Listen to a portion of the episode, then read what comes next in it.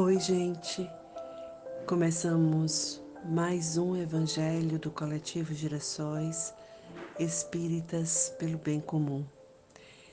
Este é um evangelho especial é, pelo final do ano. Nós costumamos fazer é, um evangelho especial. E hoje nós estamos, nós vamos ler o capítulo 21 haverá falsos cristos e falsos profetas, instruções dos espíritos, caracteres do verdadeiro profeta. É, nosso evangelho de hoje é o penúltimo evangelho do ano de 2023.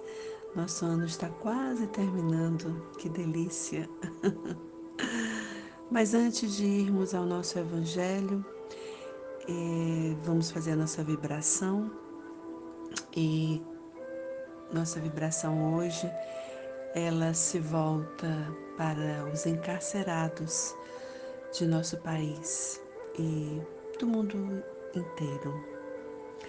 Então, eu convido cada um de vocês, cada pessoa que esteja escutando este áudio, para serenar os seus pensamentos, fechar os olhos se recolher em oração e orar junto comigo.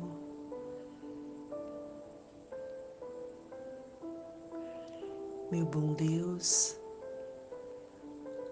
olha por aqueles que sofrem, que deram um mau passo em suas vidas e que hoje estão encarcerados nas prisões, nas penitenciárias do nosso país Olha por eles, Senhor.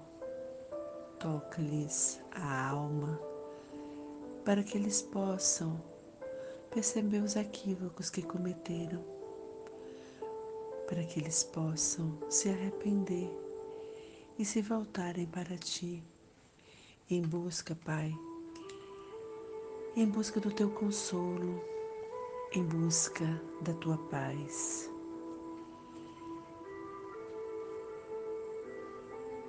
Que neste momento os seus anjos os envolvam e possam eles saberem que são amados por ti, que tu, Pai, não abandona nenhum dos teus filhos, que tu estás sempre aberto a acolher cada um de nós que está sempre, sempre de coração aberto a todo filho pródigo que volta aos teus braços. Bondoso Deus, toca nossa alma para que a gente quebre a indiferença diante do sofrimento daqueles daqueles que são renegados pela sociedade, Senhor. Daqueles, Pai, que são abandonados nas penitenciárias, que tantas vezes sofrem mais do que deveriam, Pai. Porque nenhum de nós pode seu algoz do outro. Tua justiça, Pai, é sábia e ela vem para cada um de nós na medida certa. Então não cabe a nós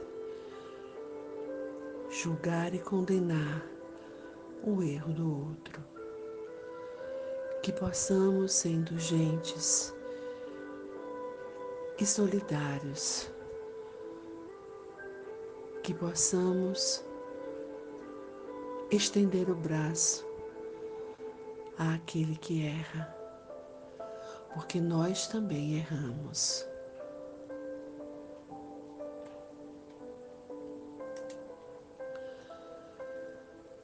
O Evangelho de hoje, este Evangelho especial de final de ano, está no capítulo 21 haverá falsos cristos e falsos profetas. Instruções dos Espíritos, caracteres do verdadeiro profeta. Desconfiai dos falsos profetas. É útil em todos os tempos essa recomendação, mas, sobretudo, nos momentos de transição em que, como no atual, se elabora uma transformação da humanidade, porque então uma multidão de ambiciosos e intrigantes se arvoram em reformadores e messias. É contra esses impostores que se deve estar em guarda, correndo a todo homem honesto o dever de os desmascarar. Perguntareis, sem dúvida, como reconhecê-los. Aqui tendes o que os assinala. Somente a um hábil general capaz de o dirigir se confia o comando a o comando de um exército. Julgais que Deus seja menos prudente do que os homens? Ficais certo de que só confia missões importantes aos que ele sabe capaz, capazes de as cumprir, porquanto as grandes missões são fardos pesados que esmagariam o homem carente de forças para carregá-los. Em todas as coisas, o mestre há de sempre saber mais do que o discípulo. Para fazer que a humanidade avance moralmente e intelectualmente, são precisos homens superiores em inteligência e em moralidade. Por isso, para essas missões são esco sempre escolhidos espíritos já adiantados que fizeram suas provas noutras existências, visto que, se não fossem superiores ao meio em que têm de atuar, nula lhes resultaria a ação. Isto posto, a vez de concluir que o verdadeiro missionário de Deus tem de justificar pela sua superioridade, pelas suas virtudes, pela grandeza, pelo resultado e pela influência moralizadora de suas obras, a missão de que se diz portador. Tirai também esta outra consequência. Se, pelo seu caráter, pelas suas virtudes, pela sua inteligência, ele se mostra abaixo do papel com que se apresente, ou da personagem sob cujo nome se coloca, mas não é do que um estrião de baixo estofo que nem sequer sabe imitar o modelo que escolheu. Outra consideração: os verdadeiros missionários de Deus ignoram-se a si mesmos, em sua maior parte. Desempenham a missão a que foram chamados pela força do gênio que possuem, secundado pelo poder oculto que os inspira e dirige a seu mau grado, mas sem desígnio premeditado. Numa palavra, os verdadeiros profetas se revelam por seus atos, são adivinhados ao passo que os falsos profetas se dão eles próprios como enviados de Deus. O primeiro é humilde e modesto, o segundo, orgulhoso e cheio de si. Fala com altivez e, como todos os mendazes, parece sempre temeroso de que não lhe deem crédito. Alguns desses impostores têm havido pretendendo passar por apóstolos do Cristo, outros pelo próprio Cristo, e para a vergonha da humanidade, não hão encontrado pessoas assaz crédulas que eles creem nas torpezas. Entretanto, uma ponderação bem simples seria bastante a abrir os olhos do mais cego, a de que, se o Cristo reencarnasse na terra, viria com todo o seu poder e todas suas virtudes, a menos se admitisse o que fora absurdo que houvesse degenerado. Ora, do mesmo modo que, se tirardes a Deus um só de seus atributos, já não tereis Deus, se tirardes um só de suas virtudes ao Cristo, já não mais o tereis. Possuem todas as suas virtudes os que se dão como sendo Cristo? Essa a questão. Observai-os, prescrutai-lhes as ideias e os atos, e reconhecereis que, acima de tudo, lhes faltam as qualidades distintivas do Cristo, a humildade e a caridade, sobejando-lhes as que o Cristo não tinha, a cupidez e o orgulho.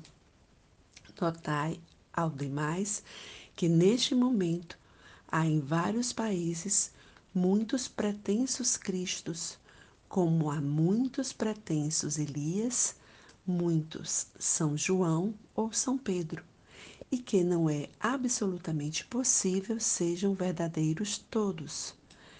Tende como certo que são apenas criaturas que exploram a credulidade dos outros e acham cômodo viver à custa dos que lhes prestam ouvidos.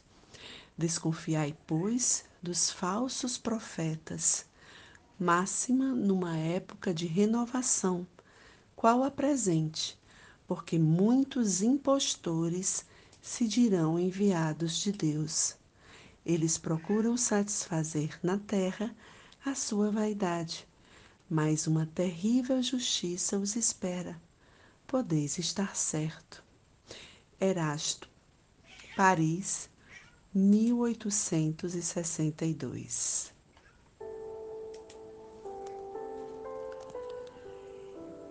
Erasto é um espírito que costuma se comunicar nas publicações que estão presentes nas obras fundamentais de uma maneira sempre muito forte, muito contundente. Esta é uma marca bem característica deste espírito.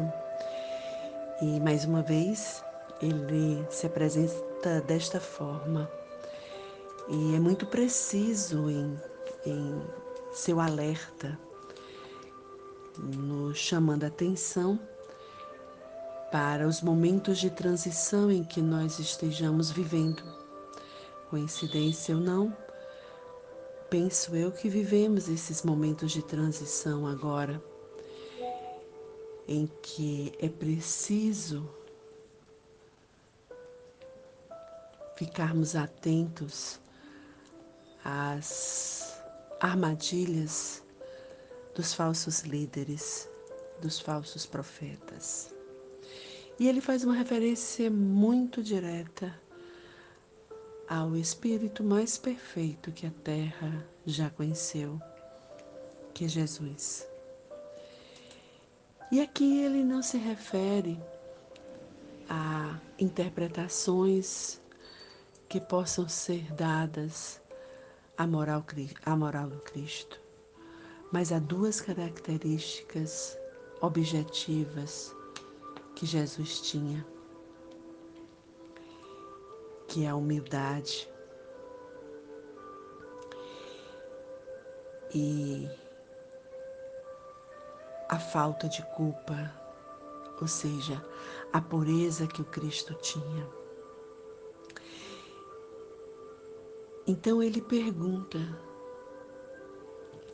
quem aparece reivindicando o lugar do Cristo traz estas características?